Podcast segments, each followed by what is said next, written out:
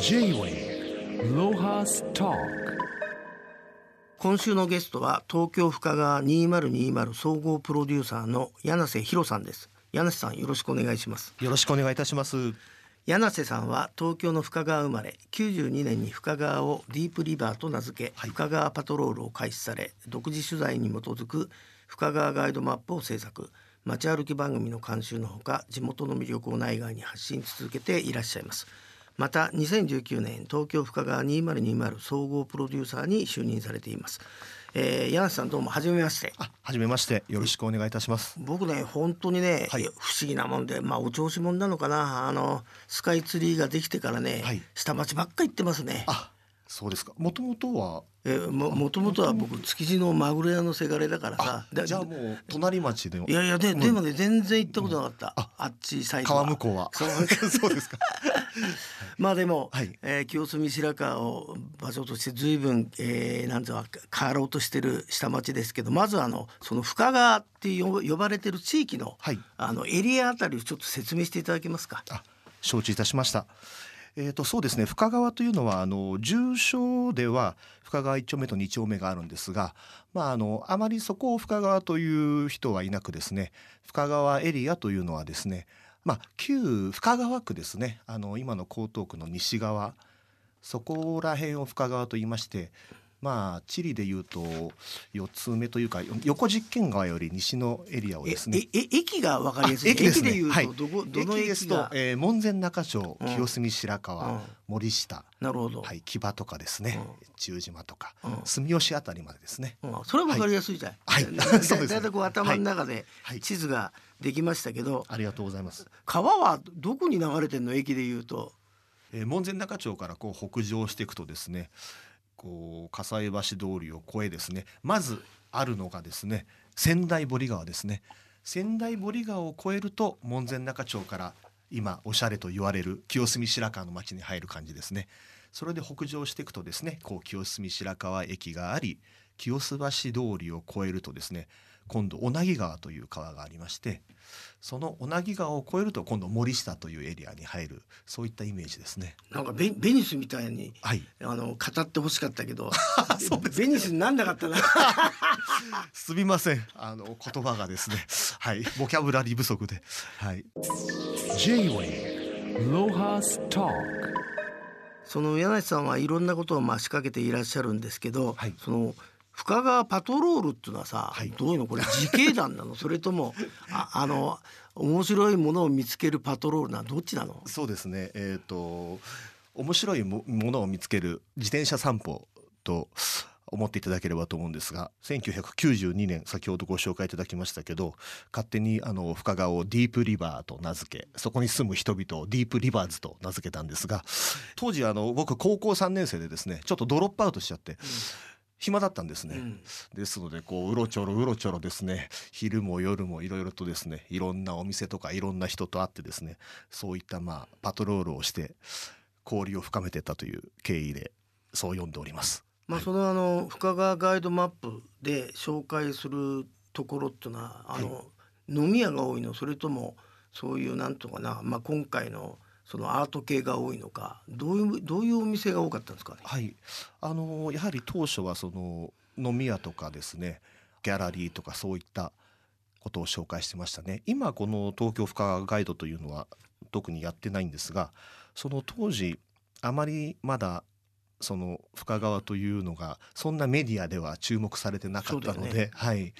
ですのでこう独自にですねまだ東京ウォーカーもなかったかな。まだあ出たぐらいかなアドマチックもなかったと思いますので、うんそれでこういろいろまあミニコミ誌みたいのから発信してったわけですね。なるほどそうしたらいつの間にかなんかちょっと深川の番組あるからいいとこあったら教えてよなんていう電話がかかってきたりして、うん、ちょっと監修みたいなことをやらせていただいたりしました。なるほど。はい。J-Way ロハスタまああ柳瀬さんは2018年今度は合同会社担ぎ手を地元有志11人と設立されたんですけども、はい。このなんか、まあ、あなたの人となりを今日見て、どんな人が僕立ちどころに分かったんだけどこの担ぎ手の地元有志11人ってのはどんなご商売の方たちなんですか？そうですね。これはあの多種多様でございまして、えーガラス屋の社長からですね今日一緒に来てマネージャーのように見守っていただいているあのシェアオフィスを展開されている会社の社長とかですねあとまあ下町の印刷会社の社長とかですねまああの地元深川で商売をやっている代表の方が多いんですがそういった11人で立ち上げました。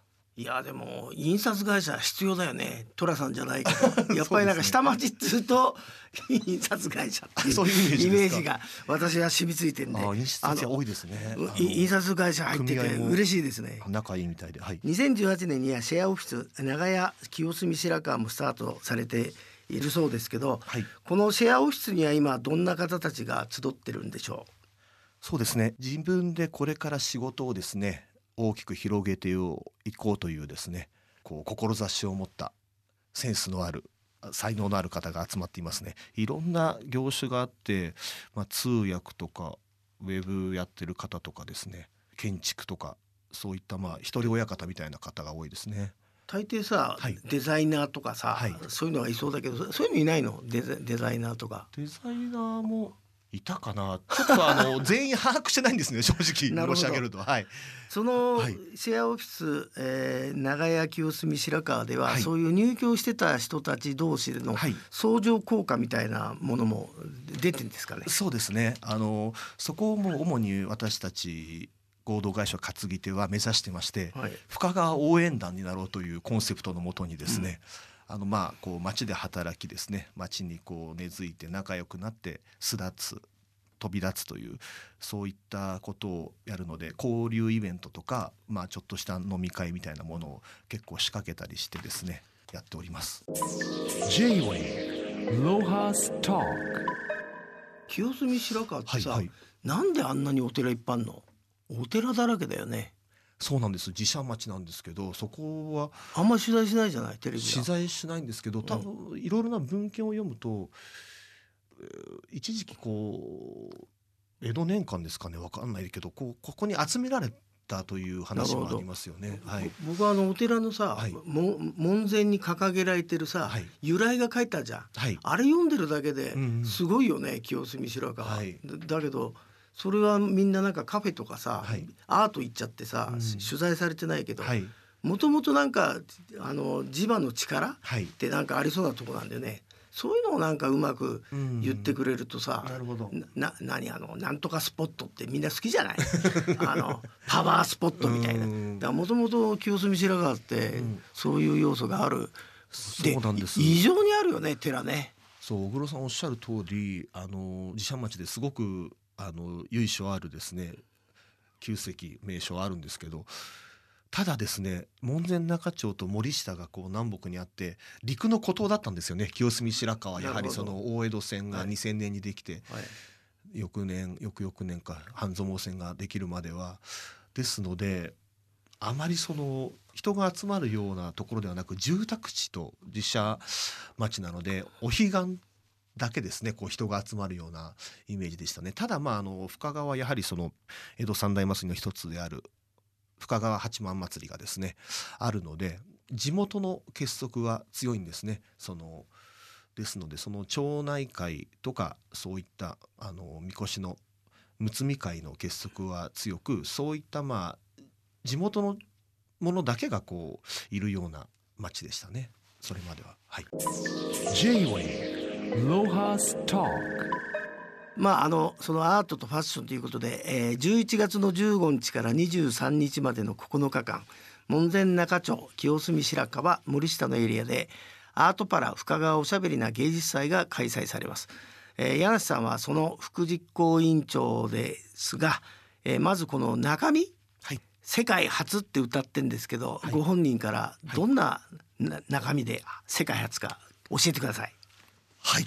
えー、とここはですね、えー、と世界初と歌ってるのはですね、まあ、街全体を美術館にするということと、まあ、そういった芸術祭は結構あの日本全国にありますし、まあ、何が初のかとよく質問を受けるんですがそのまああのアートの内容なんですがその障害のある方の作家さんですね障害のある人のアートで街全体を美術館にするという芸術祭市民芸術祭が世界初ということでまあはい。そうだよね。聞いたことないもんね。まあニューヨークやなんかでも随分今、はい。あのハンディキャップの方のアート、えーフェスティバルっていうのは多いんですけど、はい。そのい一番肝心なその作品はどういう形で、はい。えー集められたんでしょあはい、えー、とこれはですね全国コンペを開催しましてですね、えー、と作品をですねこう募集したんですね。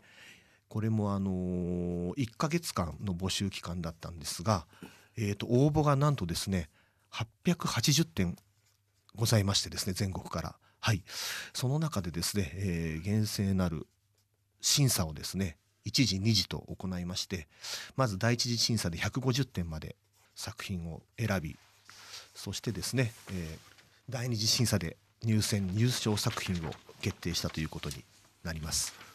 うあの下世話な話話で恐縮なんですけど、はい。アート展っていうとさあの一等賞は何万円とか何十万円とかあるじゃん。はい。今回もそういうご褒美はあったんですか？あえーとですね賞金は残念ながらですね今年は用意できなかったんですが、まあ、あの予算ゼロから立ち上げた市民芸術祭のでですのでちょっとお金の面ではですねそこまでゆとりがなかったんですがただその地元のですね、まあ、あの伝統工芸の江戸切子とかガラス細工屋とかが多いので、まあ、そういった仲間の協力を得てですねトロフィーそういったものを立派なものを用意しておりますね。いやいやまあむしろお金よりそっちの方がいいんじゃないの？話としては。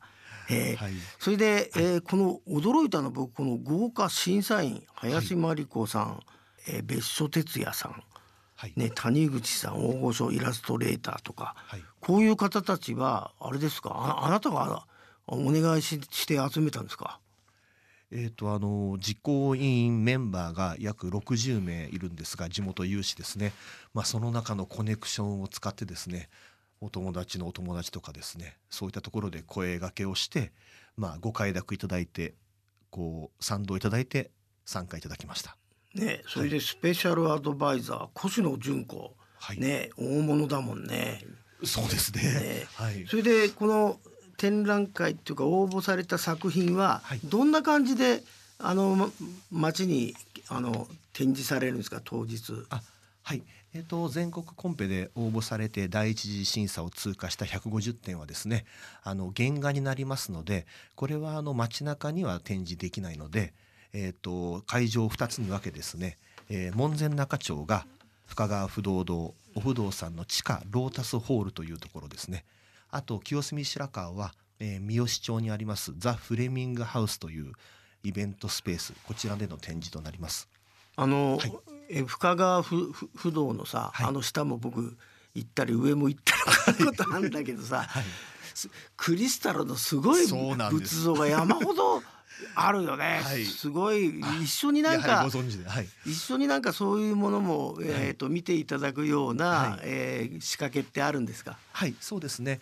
あのやはりその障害のある方の素晴らしい作品だけでなく、まあ町を全体を美術館にするので、せっかくですからあの来場者の方に深川の町全体を楽しんでいただきたいということで、アート作品もですね、町にあるお店にもですね展示してですね、こういろいろなお店を回って楽しみながらアートも鑑賞いただくというふうにしております。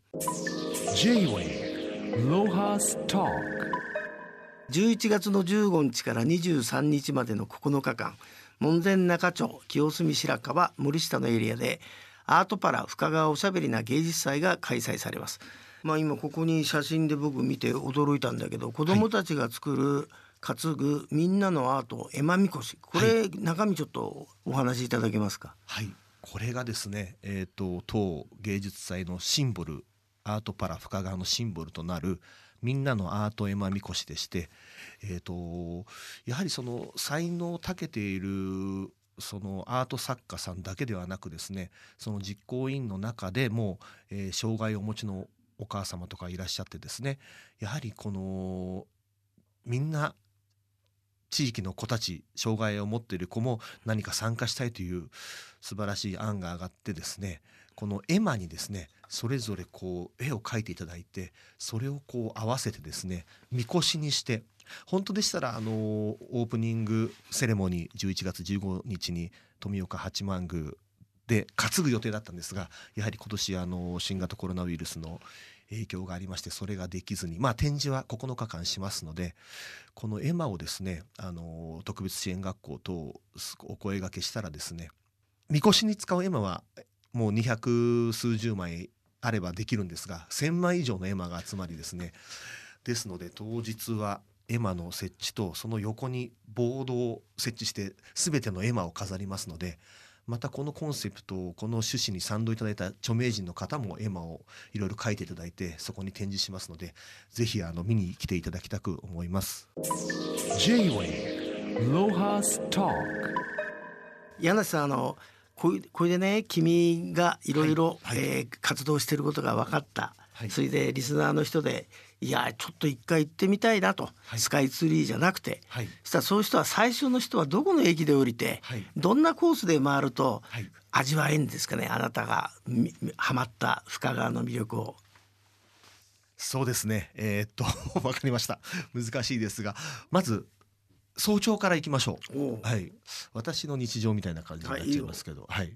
まずですね、えー、と朝はですね芭蕉そばというですね、はいはい常盤町にあるですね立ち食いお蕎麦屋さんなんですが、うんこちらにいてですねすごく美味しいお蕎麦をいただいてください。うんここから一日を始めましょう。うんはい。そうしますとここはまあエリアとしては森下なんですが、まあ今あのイキエスプレッソなんていうですねおしゃれなカフェもありますけれど、こうぜひこう南下してきていただいてですね。清澄庭園というのはやっぱりその初心者初心者というのもあれですけど初めて来た方も地元民も憩いの場となっておりますのでここは行っていただきたいですね。はい。やっとみんなが知る場所になったようなか手応えってありますか？そうですねもう私も46に今月なりますけどまあパトロールを始めてから30年ぐらい経ちますけどやはりですねここは地元生まれ地元育ちとしてはちょっと悔しいですがメディアが取り上げた清澄白河ですね。それがこう深川が最近クローズアップしてにされて認知されるようなきっかけになったことは否めないですね。ところで、えーこの、えーアートパラ深川おしゃべりな芸術祭は、はい。えー今年はまあ第1回目ということなんですけど、はい柳瀬さんとしては継続を考えてらっしゃるんですか？はい、もちろんでございます。えー、と当初ですね今年のパラリンピックの期間に同時開催することになってたんですが、まあ、江東区はあの一番競技会場が多いのでそれで全国からですね世界から人が集まるところでこういった展示をしたく考えてたんですが、えーとまあ、パラリンピックは延期になったのでだけどまあ我々のこの芸術祭はですねパラリンピックの理念ノーマライゼーションを突き進もうということで開催します。そしてまあ今回はその100%の形ではあの表現できないんですが来年はですねパラリンピックの時期同時開催で第2回をやろうと考えております。はい。このアートパラ深川おしゃべりな芸術祭は11月15日からの開催です。障害者アートに触れながら深川の街を楽しんでほしいと思います、えー、柳瀬さんこれからもどうぞ深川のために頑張ってください今日はどうもありがとうございましたどうもありがとうございました。J-Way ロハスタ Talk